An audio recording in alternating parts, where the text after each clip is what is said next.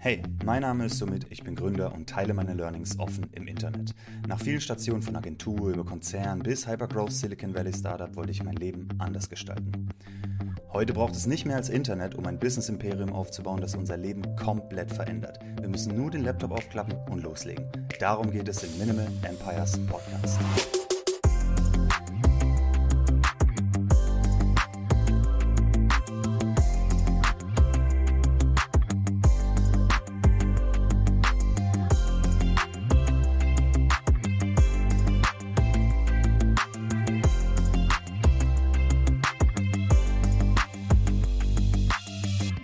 Herzlich willkommen zu Minimal Empires Folge 57. Es ist der 18. Januar. Heute reden wir ein bisschen über Side Hustles, beziehungsweise den idealen Zeitpunkt, um seinen Side Hustle zu seinem Main Hustle zu machen. Also seinen Vollzeitjob zu kündigen oder was auch immer man normalerweise Vollzeit da gemacht hat und eben von dem Nebenprojekt oder ins Nebenprojekt voll einsteigt und dann äh, den ganzen Tag nur noch das macht und nur noch äh, sich darauf konzentriert.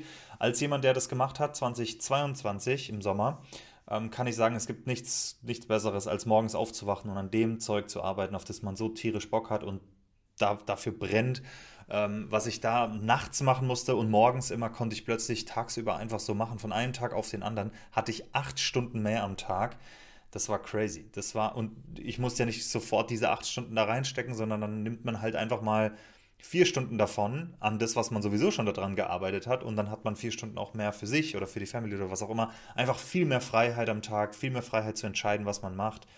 Ähm, da muss man natürlich eine Routine reinbringen und so weiter, aber die Freiheit generell zu haben, unfassbar gutes Gefühl und ich glaube auch nicht, dass ich, dass ich das je wieder eintauschen könnte.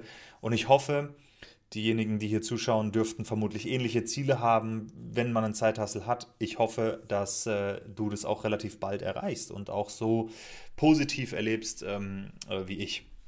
Bevor wir aber da reingehen in den Zeithassel und wir sprechen über Zeit, Traction, Validierung, einfach so ein bisschen die Checklist, die ich so für mich hatte und die Gedanken, ähm, auch was ich mit anderen Gründern gesprochen hab, besprochen habe, was ich immer höre und, und immer wieder sehe, dass du so ein bisschen Inspiration oder äh, Anhaltspunkte auch bekommst, worüber sollte ich vielleicht nachdenken und was sollte ich ähm, beachten, bevor ich diesen Jump mache. Vielleicht kann ich ihn sogar früher machen, als ich gedacht habe, vielleicht doch nicht und so weiter. Das, ähm, da werde ich einiges an Input geben, aber bevor wir da reingehen, äh, in eigener Sache, die Minimal Empires Community hat mittlerweile die Minimal Empires Talks gestartet. Das hat letztes Jahr gestartet, nur mit einem Test-Talk von mir, wo wir Technik und alles und geguckt geguckt haben, so ein bisschen, wie es ankommt. Das wollten wir alles ein bisschen testen.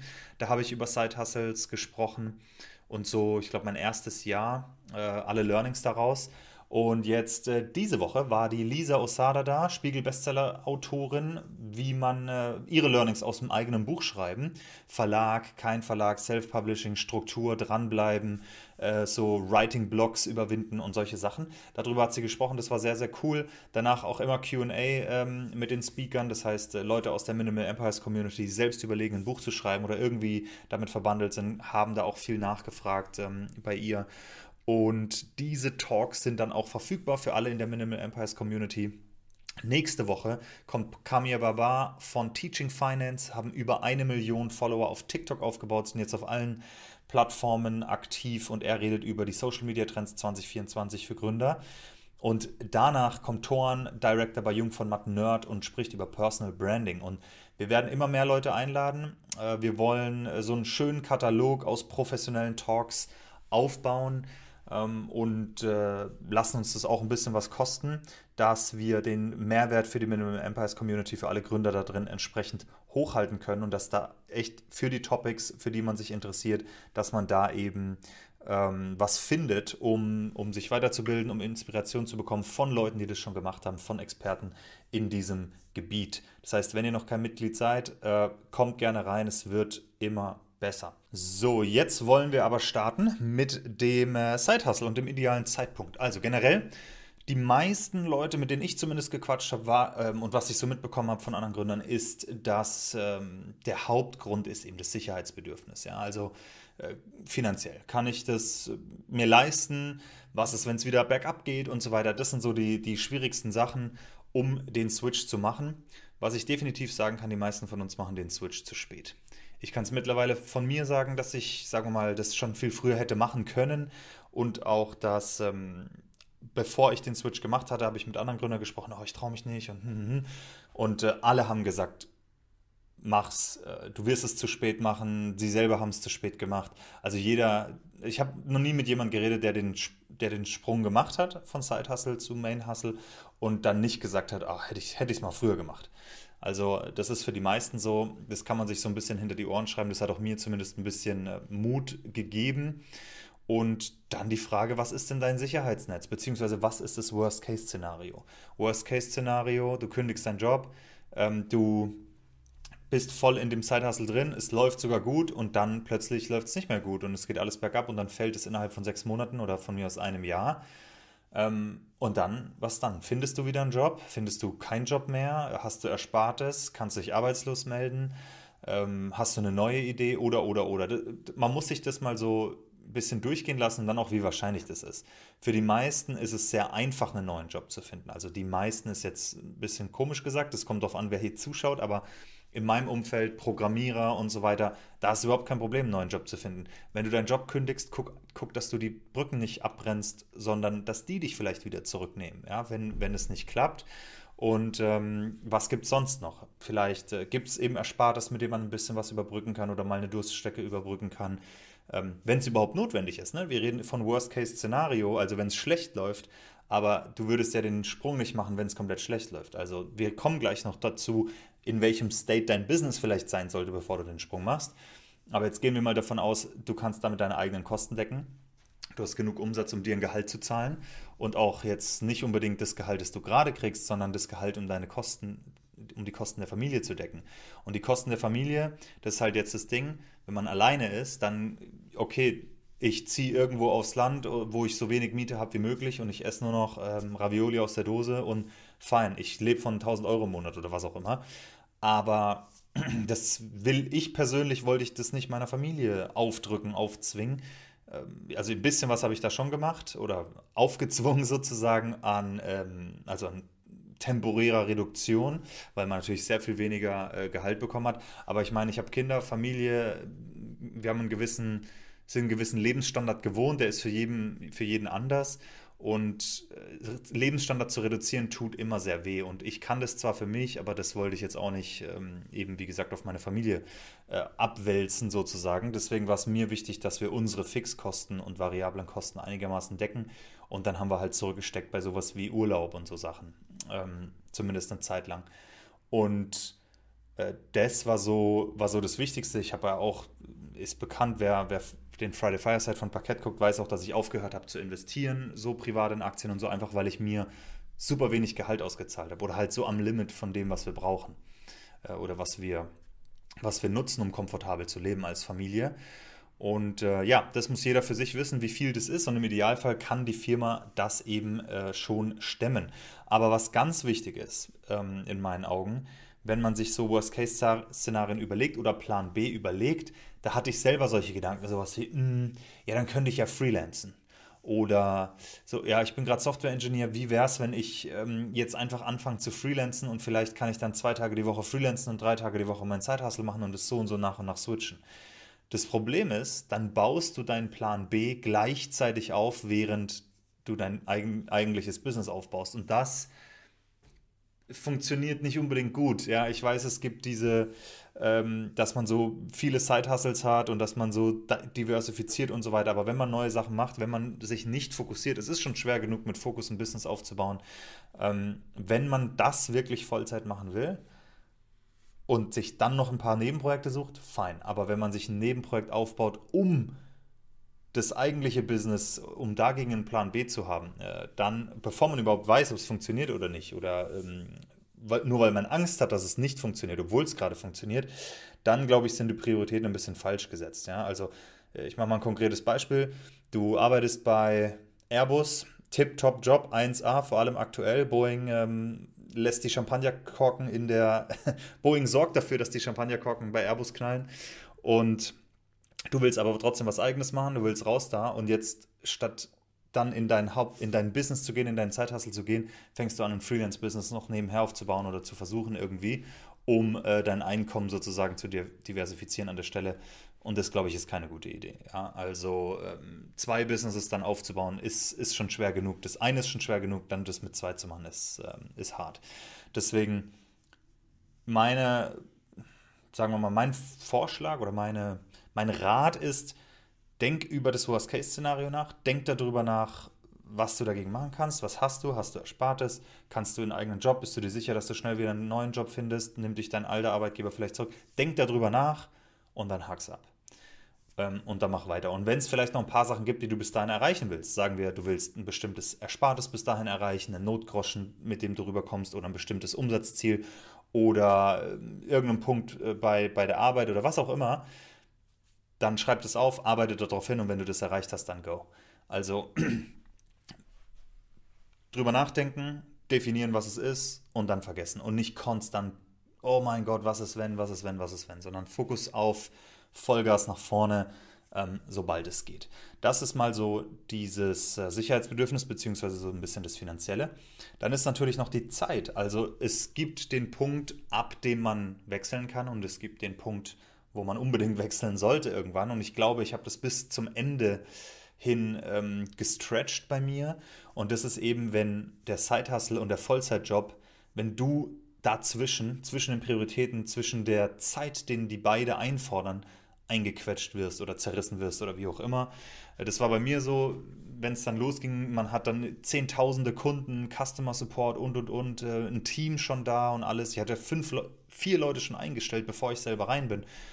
Und da gab es einfach viele Prioritäten bei Parkett, aber gleichzeitig habe ich halt bei Stripe gearbeitet, einem High-Performing Tech-Startup, wo, wo man einfach nicht mehr rumlümmeln konnte, sondern wo wirklich immer Vollgas war. Und dadurch wurde ich einfach komplett auseinandergerissen und äh, war auch mental ziemlich am Ende, körperlich auch. Hatte ich auch schon ein paar Mal äh, drüber erzählt. Und da wurde es bei mir einfach allerhöchste Eisenbahn, dass ich den Sprung mache. Ähm, so lange würde ich definitiv empfehlen, nicht zu warten. Aber das mal so als Punkt, wenn ihr das Gefühl habt, boah, ich komme nicht mehr hinterher. Beim Sidehustle gibt es so viel zu tun. Ich komme da nicht mehr her, hinterher. Gleichzeitig der Vollzeitjob, äh, abartig stressig und so weiter. Dann ist die Chance relativ hoch, dass, äh, dass, es, dass der Zeitpunkt gekommen ist, dass man wechselt. Zumindest vom, vom Zeitfaktor her. Wenn der Sidehustle jetzt, also wie gesagt, wir kommen gleich noch zum Business, aber wenn der deine komplette Zeit schon einfordert und du machst aber nicht genug Umsatz und so weiter, dann, ähm, ja, dann ist da noch irgendwas noch nicht so ganz validiert. Das können wir dann, können wir dann schauen. Aber wenn es gut wächst, wenn da, wenn es viele Kunden gibt und so weiter und du deswegen im Stress bist, da hinterherzukommen, das ist ein gutes Problem zu haben. Ja? Das ist ein gutes Zeichen, dass man vielleicht wechselt.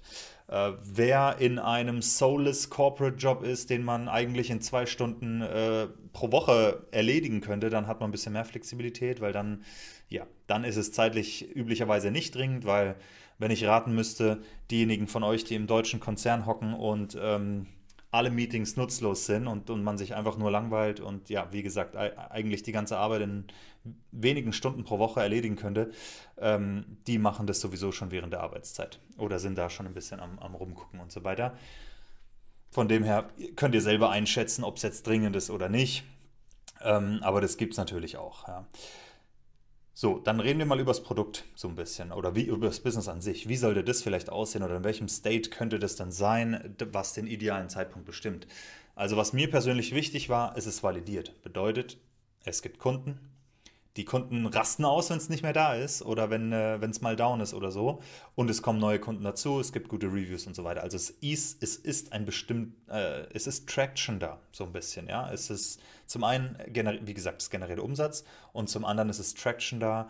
Äh, Leute kommen rein, Sign-ups kommen rein, Feedback kommt rein, Wachstum ist da und es ist einigermaßen absehbar, wie es weitergeht. Das heißt, ich habe eine Idee, was zu tun ist, um es weiter zum Wachsen zu bringen. Und ich hocke nicht da und überlege, hm, was könnte ich als nächstes machen, sondern dir schlagen so viele Optionen ins Gesicht, wie es weitergehen kann. Die User fordern Sachen, du selber siehst Sachen und so weiter, wie es weitergehen kann. Und du brauchst die Zeit, um es umzusetzen.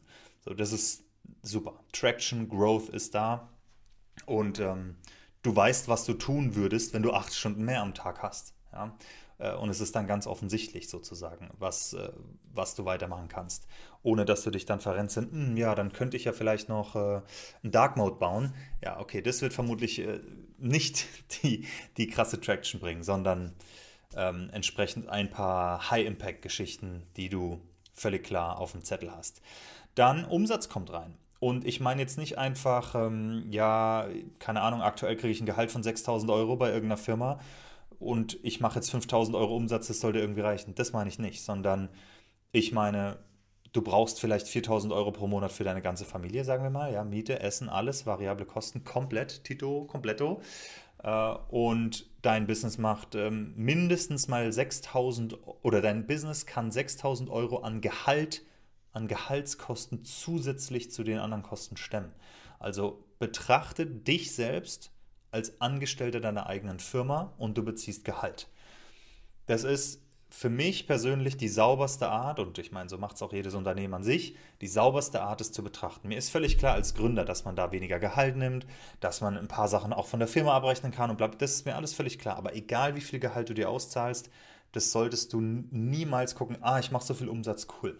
So wie ein Freelancer, der das vielleicht macht, sondern du hast ein Unternehmen, und du bist einfach nur ein weiterer Kostenpunkt. Dein Gehalt, das du rausziehst, ist ein Kostenpunkt bei der Firma.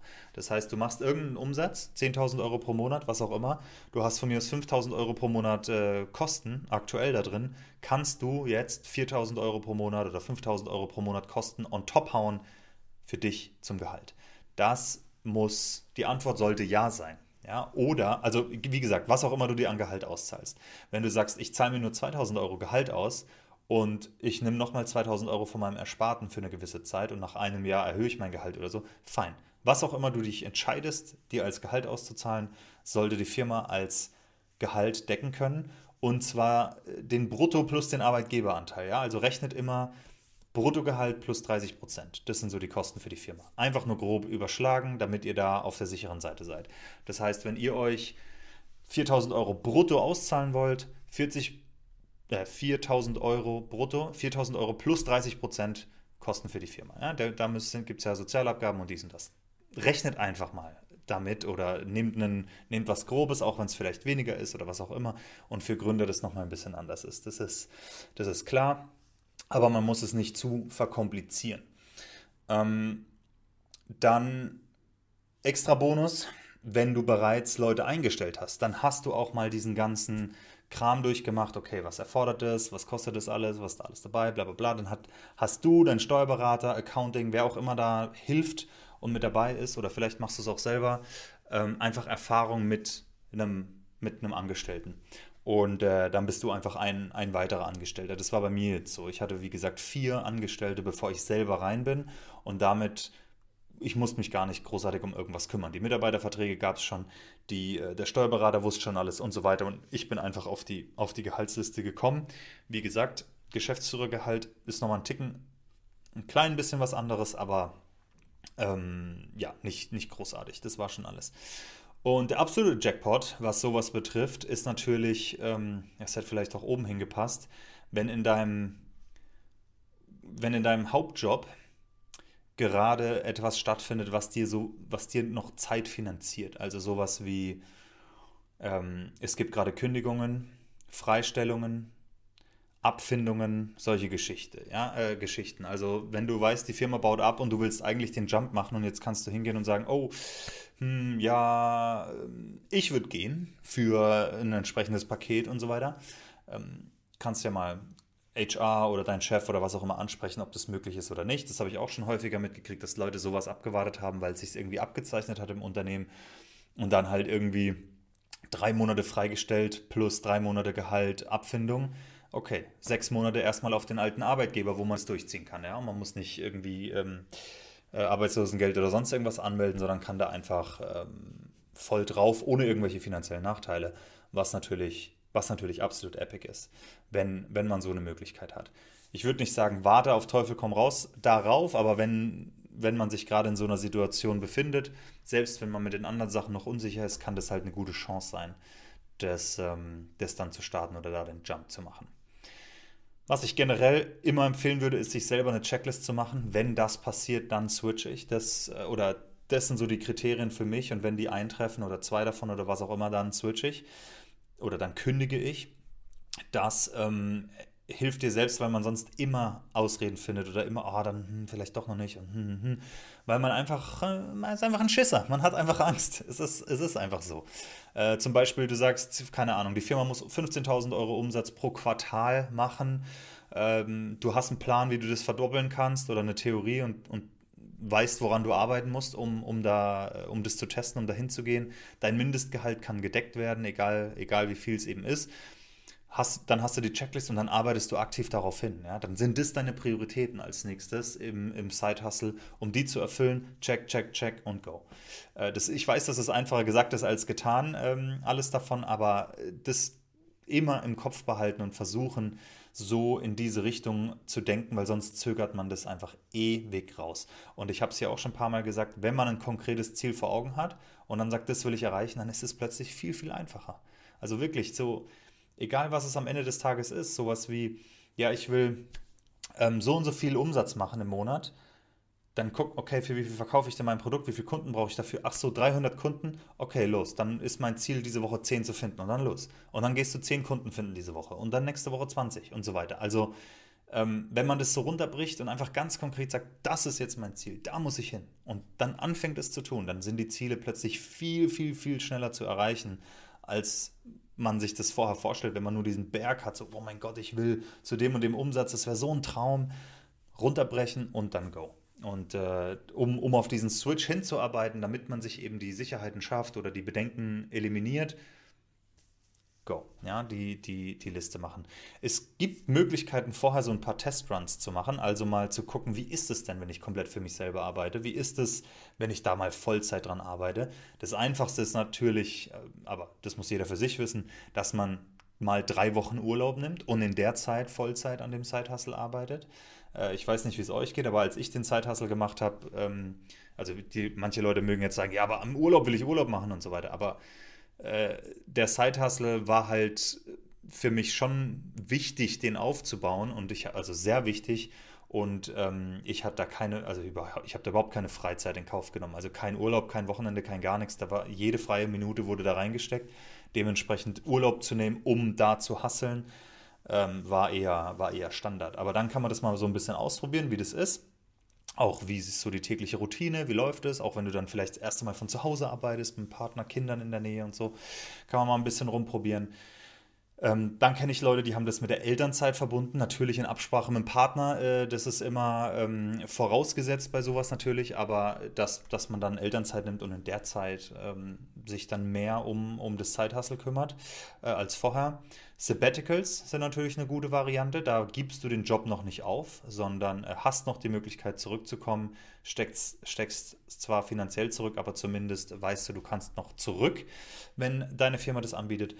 In Teilzeit gehen ist natürlich ein gradueller Prozess. Wenn man das kann, wenn man sagen kann, okay, ich reduziere auf 80 Prozent, mache einen Tag die Woche das, dann reduziere ich äh, auf drei Tage die Woche und so weiter. Wenn man, wenn man das kann vom Arbeitgeber her, so reduzieren, um nach und nach zu wechseln, das gibt natürlich sehr, sehr, sehr viel Sicherheit. Also das kann man sich auch mal überlegen.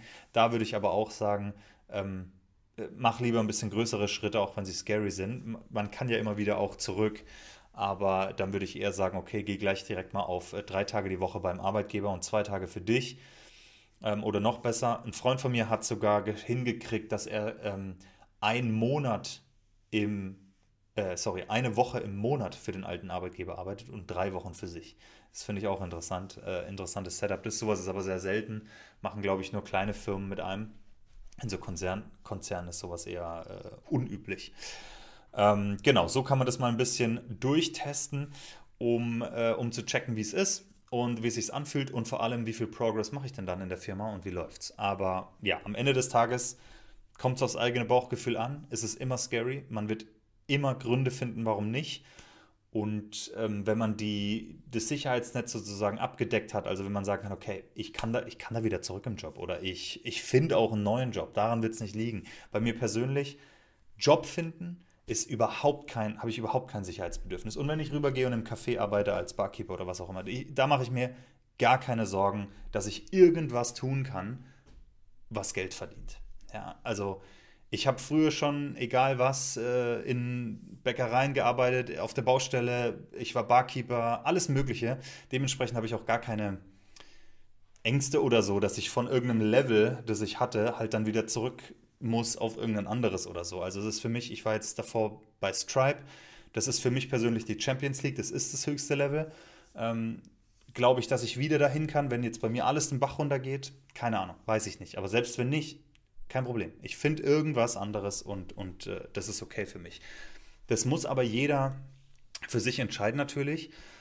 Aber äh, wenn jetzt jemand sagt, okay, ich bin jetzt gerade, keine Ahnung, ich bin jetzt, ich bin jetzt E2 beim Daimler und äh, also eine bestimmte Management-Ebene.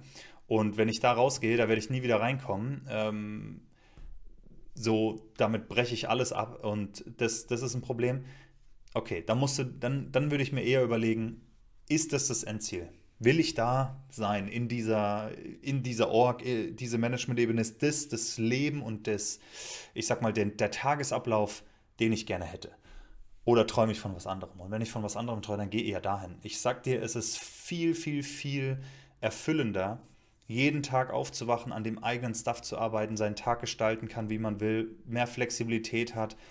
Das ist so viel erfüllender, selbst wenn es die Hälfte vom Gehalt ist, als ähm, diese Corporate Ladder und, und da, ähm, da drin den Soul-Crushing Hustle irgendwie zu machen und der, der komplett nutzlos ist und, und ja, also wo es einfach keinen Unterschied macht. Das, so ging es mir und äh, es hat mich auch sehr, sehr frustriert und auch sehr motiviert dann entsprechend, äh, was hinzukriegen, was, was mich davon befreit.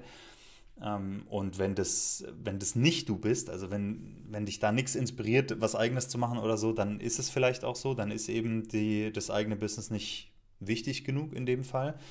Ähm, aber das Sicherheitsbedürfnis ist hoffentlich nicht das, was dich am Ende des Tages hält, sondern was eigenes aufzubauen. Nochmal, es ist kein Hexenwerk. Also ich habe das auch schon mal hier als Beispiel gesagt. Was, was mich immer inspiriert hat so ein bisschen ist, wenn ich durch wenn ich mit dem Auto irgendwo hingefahren bin und dann habe ich in, keine Ahnung, man fährt so eine Bundesstraße entlang und dann kommst du ja durch diese Dörfer mit äh, hier und da Industriegebieten.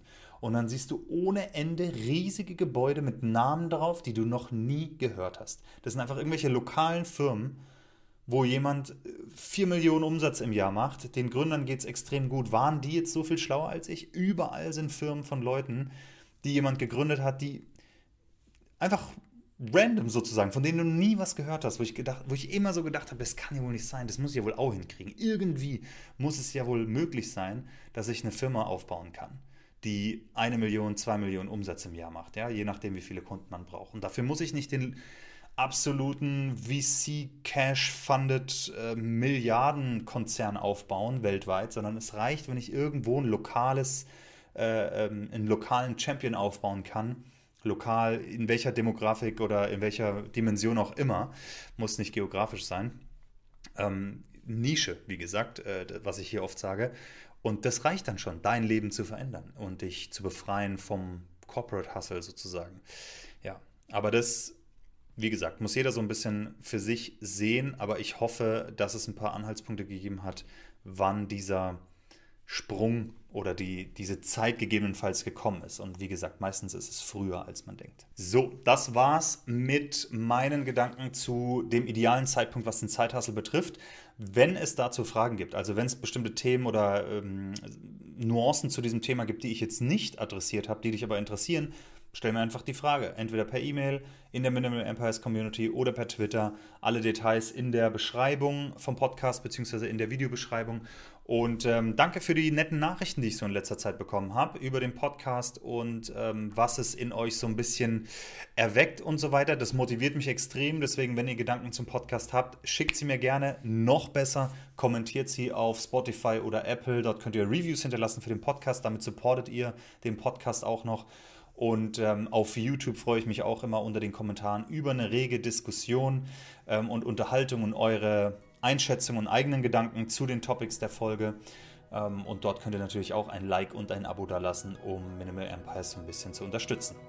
Super, dann freue ich mich, euch äh, in der nächsten Folge wieder zu sprechen und ähm, vielleicht sehen wir uns auch in der Community. Ich wünsche euch eine schöne Woche. Bis dahin, ciao, ciao.